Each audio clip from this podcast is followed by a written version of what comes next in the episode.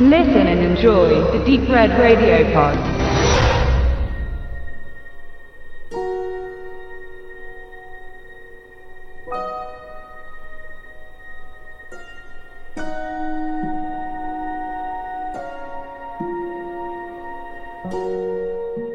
Der amerikanische Soldat Chris Kyle, dem in Clint Eastwoods American Sniper ein Denkmal gesetzt wurde, gilt mit 160 offiziellen Tötungen, bestätigt durch das Verteidigungsministerium der USA, als erfolgreichster Scharfschütze seiner Armee. Die sowjetische Ludmilla Pavlichenko würde ihrem Kollegen da sicher ein müdes Lächeln schenken. Sie schlägt mit 309 Tötungen zu Buche. Ihre Angaben sind aber nur ihre eigenen und nicht bestätigt oder nachweisbar. Zweifelsfrei genoss sie einen guten Ruf, wurde gefeiert und als Kriegsheldin vermarktet, besonders in den Zeiten, als die Nazis erfolgreich auf russischem Boden an Land gewannen. In der Ukraine aufgewachsen wurde sie vom Militär als Talent beim Zielschießen entdeckt und ging mit 16 Jahren in die Ausbildung zum Scharfschützen. Sergei Mokritsky inszeniert ihr Biopic und sicherte sich an der Spitze der russischen und ukrainischen Kinocharts ein warmes Nest.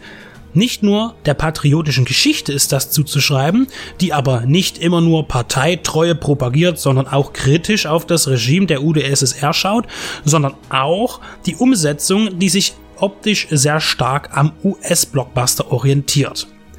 Diesen Look führte Timo Beckmann-Betow ein und machte den russischen Unterhaltungsfilm für den internationalen Markt attraktiv. Seine Wächterfilme sind aber von der Erzählung her noch sehr starr und kompliziert, mit Red Sniper, den actionreichen Stalingrad von Fedor Bondarchuk aus dem Jahr 2013 und dem Teen Sci-Fi Adventure Der Schwarze Blitz hält aber auch die typisch leicht verwertbare Struktur des Hollywood-Films Einzug im Kino des Ostens. Ob das gut oder schlecht ist, bleibt für jeden selbst zu beantworten, Geschmackssache. Aber der Geschmack, vor allem aber das junge Publikum verlangt nach dieser Art der Gestaltung. Die Besucherzahlen sprechen für sich. Pavlichenko wird in drei Zeitabschnitten behandelt. Eine Rahmenhandlung, die in den 50ern angesiedelt ist, zeigt die amerikanische Präsidentenwitwe Eleanor Roosevelt, die zu der Nationalheldin eine freundschaftliche Beziehung unterhält. Bei einem Moskau-Besuch erzählt sie ihren Begleitern von den heldenhaften Taten dieser stolzen Frau. Diese Erzählung spaltet sich dann in den Aufenthalt von Pavlichenko 1942 in den USA, wo sie als Vorzeigekommunistin für den Kriegseintritt der USA wird. Hier vertieft man die Beziehung von Eleanor und Ludmilla. Als drittes zeigt man die studentische Laufbahn und das Kriegsgeschehen der Soldatin.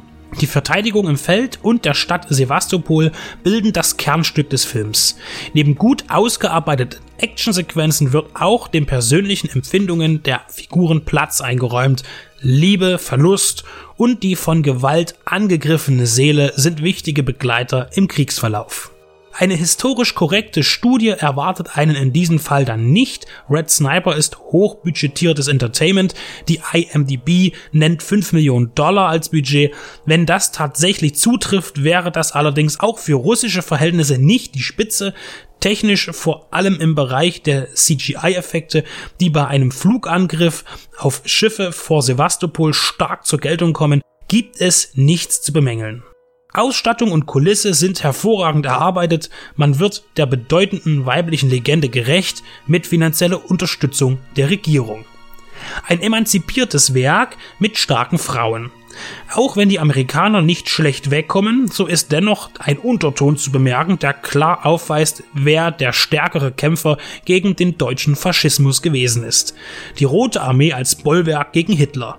Die USA schlossen sich erst 1944 den aktiven Alliierten an. Im Gegenzug thematisiert das Drehbuch, wenn auch schwach, die Kooperation der UdSSR und Nazi-Deutschland vor dem Zweiten Weltkrieg und den Finnlandkrieg, bei dem die Russen selbst als Eroberer in Erscheinung traten.